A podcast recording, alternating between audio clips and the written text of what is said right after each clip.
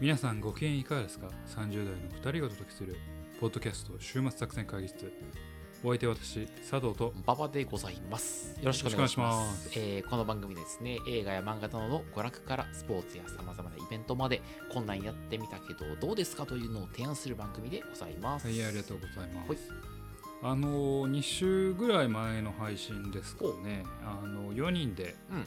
えー雑談会こんそう雑談会で、うんあのこの漫画のここが一番いいんじゃなはいはいはい、やったやった。いで結局まあオチというか、うん、結局富樫先生の作品ばっかりでね、ああ、そうだった、でね。富樫先生「はよ帰ってこい」みたいなあ言ってた話をしててあまあ、あれ収録したのがもう1ヶ月以上前あでそうか。やったあ、んですけど多分あの祈りが通じたんでしょうね はいあのご存知の方も多いと思いますけど、はいあの富樫先生がツイッターをはいはいはいはい。始めて、あの、本人かどうかの論争になったやつな本人かどう一か回の、なうん、であのワンパンマンのうん、あのアイシールドのうん。村田先生はがい。本人ですとはいはいはいいうのをあの確認してはい。でも本人だということが毎週毎日1枚ネームをうんあの上げていると、うんツイッターう んにうんうんうんネームの端っこ、まあ、全全容は見えないですけど、うん端っこをえーっと上げてアップしていて、うん。あのまあついに「ハンターハンター」復活かうんうんうんうんというみんな騒いでますけれども、えーっとあっという間に漫画家のツイッターフォロワーランキング1位に躍り出あて、そうなまのあ、270万人弱がもうすごいね。うんあのああ。応援しているといいますか。あの、小田栄一郎さんとかについてやってないやってないんかなああ、そうか。あのえーっとやばい名前と忘れちゃった、あの僕赤のああ、はいはいはいはえーいっ。と僕のヒーローアカデミアアカデミアのの塚塚越さん。いやいやえーっと堀堀ま堀堀なんやああ、 うんうんうんすいませんあすいません。はいが結構絵もたまにアップしたりしはいはいはていはいはいすごくツイッターのフォロワー数も多かったんやけうどんそれをもう富樫先生があっさり抜いていってまあ、やっぱ、うん幅広い年代のファンがいるからねうんそう、そ富樫さんは外ね。人も多いあらあ、しいんはいだはけいどはいはっい。ていうのであのはあと思ってまなあるついに「ハンターハンター」まあ我々の祈りが通じてはい。復活かといやいやいやいうんや。はい。うようあの続きを書こうと思ったよね。んまあ確かになすごい死後に強まるねんや ないや、死んでない死んでないでもひょっとしたらそう富樫先生もう亡くなってはって、ああ、概念なんだ。そ富う樫ね先生の年今やはねんあれは年だけで自 動自動で動くあなんかそういう年能力あったな。死後にな死ん後かなに強まるねんねかもしれんまあついに「ハンターハンター」がねうん、で「ハンターハンター」始まったのほんまにあれ確か「ワンピースと同期でしたっけあそうなんだ確かそんな感じおーじゃあ俺らが小学校56年、マジかうん、じゃあもう20年超今日ぐらいやってんのかなはい20年そうね、はいはいはいは追いっかけてるわけですよそうですねうんはい俺らが第一を踏みしめての頃かあらさ第一を踏みしめてあの頃から見てたわけですよね。見てたうんうんあのアニメ第一期ね。はいはいはいアニメ第一期、あれテレテレ朝系でやってた方。うんうんうんその後こつい最近になって、つい最近ってここ5、6う年んにいなってやあれ確か「ハンターハンター」2011やったから多分あれも10年ぐらい前と思うであ、そうやっけ確か確かえもうもう時間感覚も10年前に一回リメイクしてる10年前か。そうそうそうあれがあの読売テレビ系というあかあ日本テレビ系であああやって。うんあれはちゃんと選挙編までやって。あそうかそうやったな、選挙編までやったよな。うんやった。でああや、ってジたン気とがする再会して終わっあやあったんそちうゃうかそなうそう多分そうたうん多分そう、だうんから綺麗に終わってる。うん ある種確かにある種確か綺に麗に終わる。あそこあ終わるチャンスやったあ終わるチャンスだだったね。もう終われなくなる。終われなかった終われなくなるねをかけられてる から。まあ、というわけでね、いハンターハンター。いや楽しみだね楽しみですね。再あ開ーが。ああんんだけややこしくしてだけややこしくして。あーうんもうあいつと念能力はマジで戦えるのかっていう戦う時どんな感じになるのかっツてエいツうエドニヒ。あツエードネヒ そうツツエエードネヒードネヒの念能力がなんかもう名前も忘れた。 そうそうそうもうジョジジョかっていう、まあうまんあね、感じの念能力になってきたからねちょっと先の未来を見通せるってい。あそうそうそうそうでしかも未来改変ができるという。あそうそうそう確かそんな能力だったと思うんですけど。もうちょっと概念系になりすぎるともうややこしゅうて。うん時間概念が出てくるとうねんちょっともうややこしいよねややこしいな、うんうんっていうオープニングとしては身のない ハンターハンタートークですけどね、確かにはいまあ、我々の祈りが通じたので、はいハンターハンター復よ活かったするだろうと、はいだろうとだろうということなのであの我々は待ち続けてはい頑張りたいなとそういうぜふうひにちょっと思っています、ね楽しみだね一回ちょっとハンターハンターガチで語ってみるっていうねありだねこのお互いちょっとねポッドキャストでガチハンターハンターまああ票の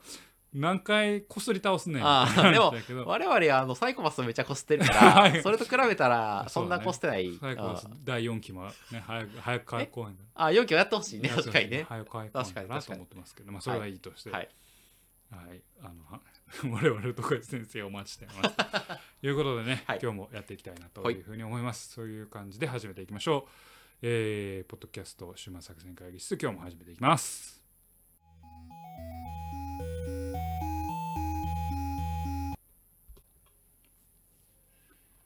さあ、そういうわけでね、今日も会議を始めていきましょう。はい今日のテーマは何でしょうか今日のテーマはですね、えー推理小説を漫画化した作品というところでいきたいと思います推理小説を漫画化した作品。はいはいはいはい突然ですが佐藤さん推理小説って読まれますでしょうかえー今はさい全然読まないですね。昔はよく読んでましたけど。あ本当なんで読ままなくなってしまう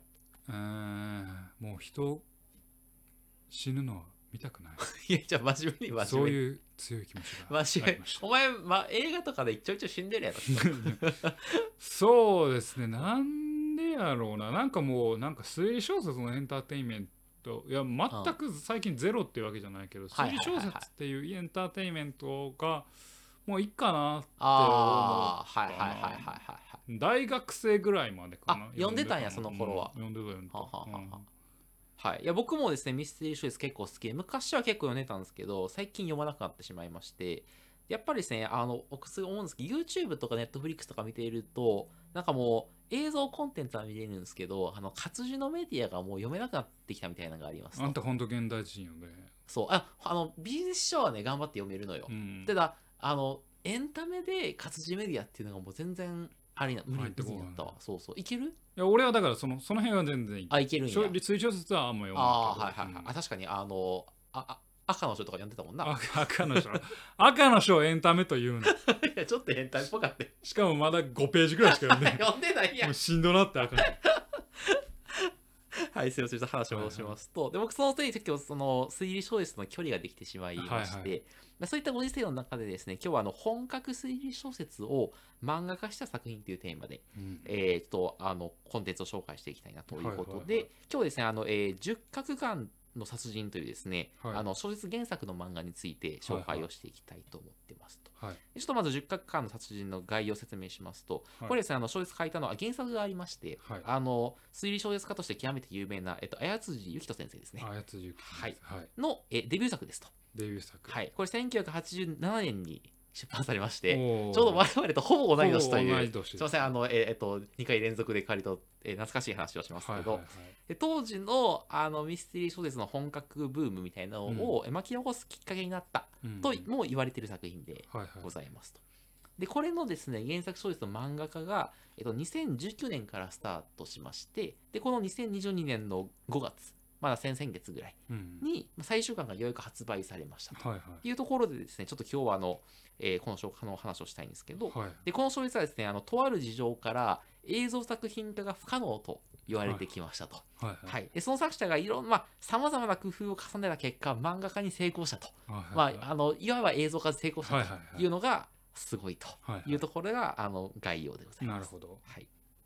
でちょっとまあこの作品の、えっと、あらすじの話を説明させていただきますとすごいですねあの古風な推理小説ではいはいご。ざいます。あのとある孤島がありまして、まあ、十角館というですねあのまあ十角形の奇妙な館がはいはい。ありますと。でそこでまあ大学のミステリー研究会に所属するはいはい。まあ金田7人一がと。あそうそうそうそう、まあ、なな7人が訪れるというところかはいら物語が始まるはと。いはいでただ今回その誰が探偵かとかはですねわからないんあですよ、はいはいもしかしたら探偵みたいなことやってるやつがあの犯人かもしれないっていうのはありつつ、はいはい。まあ、7人が訪れると。で、ちょっとその孤島はですね、ちょっとあの、いいわくつきの孤島でして、はいはい。まあその館を建てた建築家が、えー中村青志さんっていう人なんですけど、中中村中村青志さんかな中村青志正義さんかなうん、多分青志さんだと思う。っうん。ていう人物がいるんですけど、まあ、その孤島で半年前にですねうん、焼死体で、まあ、丸焦げになった姿で発見されてますとあ、その中村さんが。中村さんとおぼしき人がね。応募式とか。で、奥さんと使用人3人を道連れにして、うんまあ、住んでた屋敷でどうやら心中を図ったらしいと。おーそれが半年前のの事件ね。そういううんで、そんな曰くがついた島であることを逆に面白がったのか、うんまあ、そのミステリー研究会大学のミステリー研究会の部員たちがその島でサークル合宿しようぜと、うんでその十角館っていうところをがあ借りるようになったから行こうぜっつって、まあ、男の子5人女の子2人おーからなる、まあ、グループ構成で、まあ、うん割とあの医学部の男がいたりとか薬学部の女性がいたりとか、はいまはあ、する中で7人で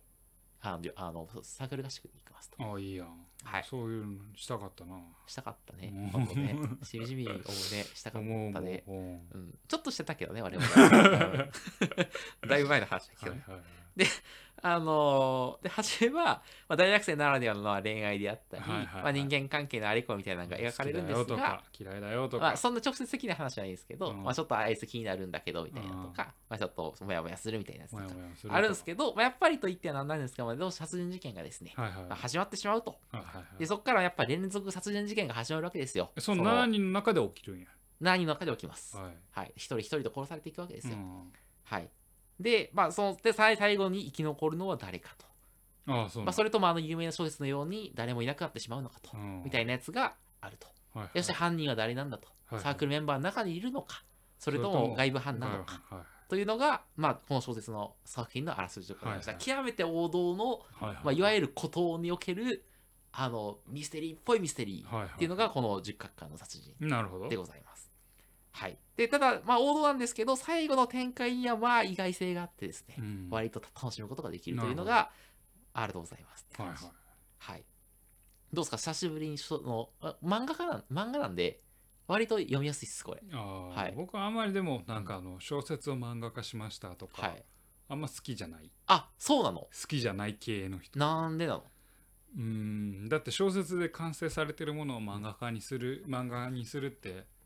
なんかあんまり良くなくないなんでだ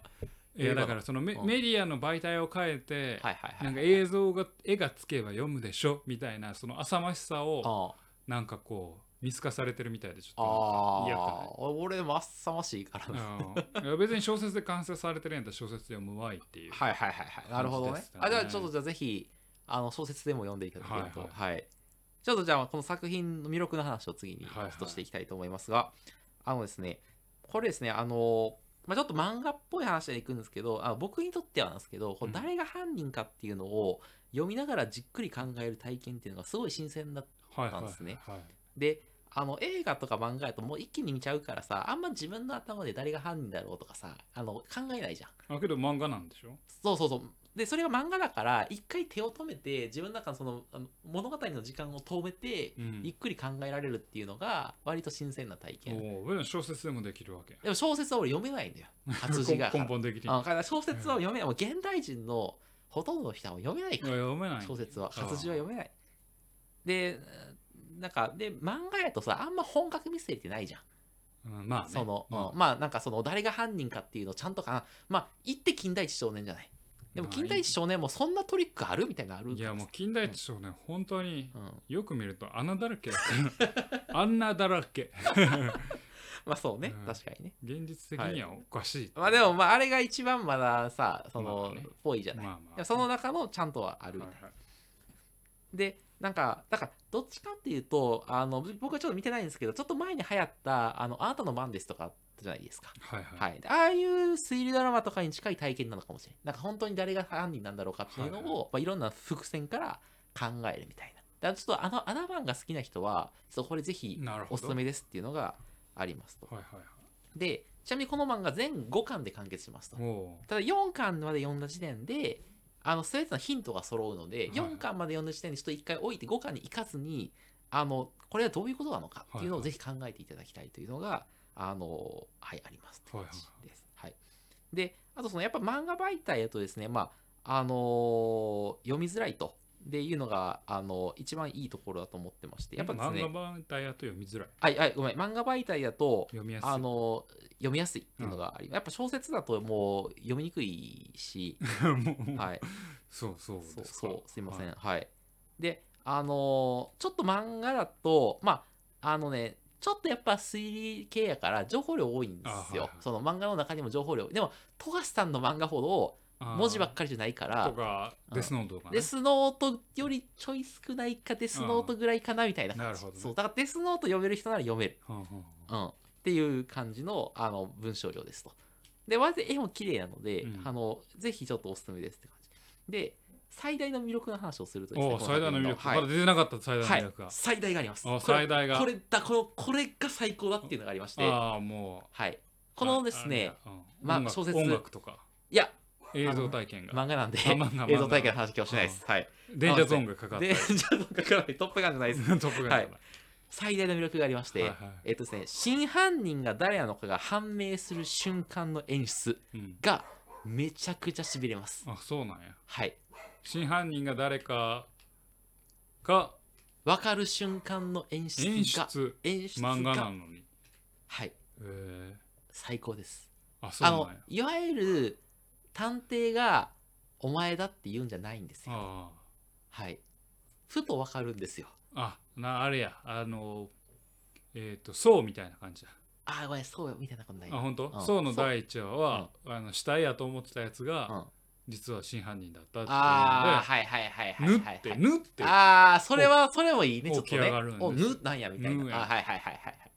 なるほど。えっとね、近いのはね、進撃の巨人みたいな感じ。あの、ライナーがさ、なんか俺が実は超大型巨人でさ、とかって言うじああいうゃ ん。俺あのシーン結構好きそうそう、あんな感じはあんな感じそうそうああんな感じで一瞬時が止まって、うんえお前何言ってんのみたいな感じの、あ犯人の分かり方をするっていうのがいい。だからこいつが鎧でそう。俺がそうあ違う違う俺が鎧でで、ここいいつつがが超超大大型型巨人なんだよって、なんか、はってなはい、るっていう、なんか、あ炭で言ってるやん、なん海かで。言ってそうそうそう。あんな感じの近い。そうそうそう。で、なんか、そういうなんか犯人がお前だって探偵役が言うんじゃなくて、なんかそうじゃない方法で犯人が分かる時の、うんなんかゾワッとする感じ。へえ、ーいえ、え、え、みたいな。今言っちゃうみたいなそうそう、なんかもう、ふとした瞬間に、え、なんか、ねまだ犯人分かる流れじゃなかったやんみたいなとこで、うんもうニュッと出てきて、え、ああ、みたいな。あ、そういうことみたいなのが、もう全て分かってしまうっていう。うんなので、小説読んだ人は、1行って書いてあった。1行で、ゾワッとするって言ってた。うで、漫画で言うと、一コマだね。で、あの、あ、そうなんだっていうのが分かるっていうのが、はい。ちょっとこれ以上言うと、ちょっとネタバレになっちゃうもんで、あれなんですけど、そのゾワッとする感じ一行のそのブルッとする感じがこの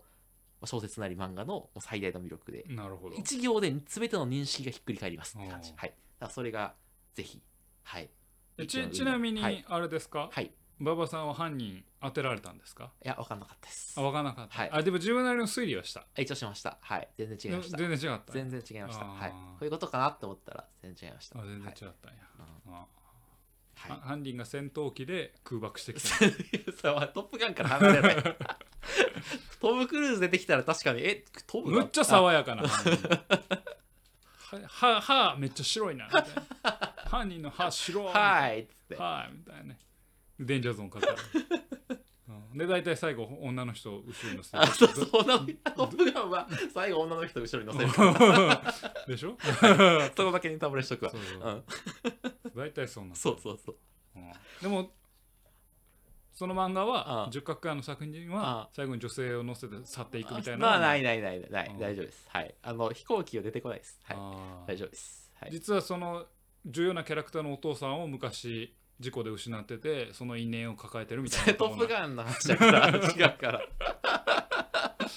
そういうのははないい、はい。お父さんとかじゃないです。はい、大丈夫です。そうですかはい。えーというのが、あの、今回のちょっとおすすめですね。はいはい。映像が不可能と言われた、この10日間の殺人がついに漫画になり、はい完結いたしましたので、はい。そして、まあ、ゾワッとする犯人が分かる瞬間の体験がおすすめというのが、はいははいいはい、ちょっとだけ最後にちょっとだけあの期待値を調整しておきたいあ期と思いま待し値て調整が入りますはいはいちょっとだけ残念なところもありますと、はいその話をちょっとだけしておきますああのデンジャーゾーンがかからん。 デン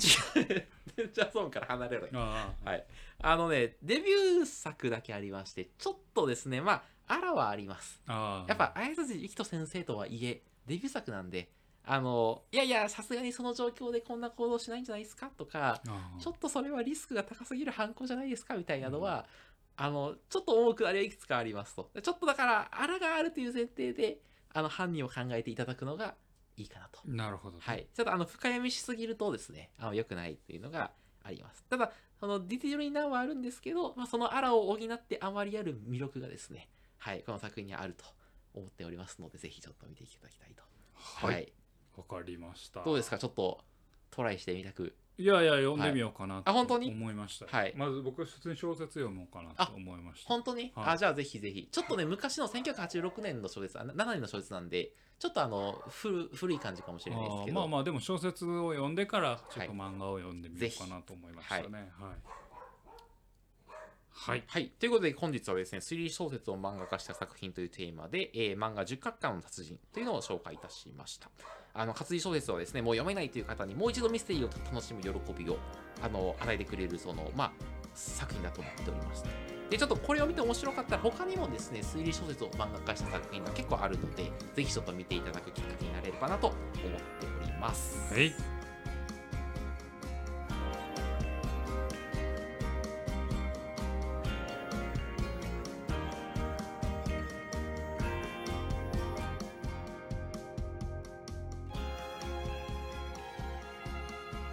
週末作戦会議室へお便りをお持ちしておりますお便りはポッドキャストのドラムに記載されたリンクよりアクセスいただき、週末作戦会議室ホームページ、メールフォームよりお願いしますま。たツイッターもやっています週末作戦会議室へぜひ検索くださいお便りはツイッターにいただいても結構でございます。はい、ありがとうございます。というわけで今日は、えー、10角間の殺人はいというのをねやってきま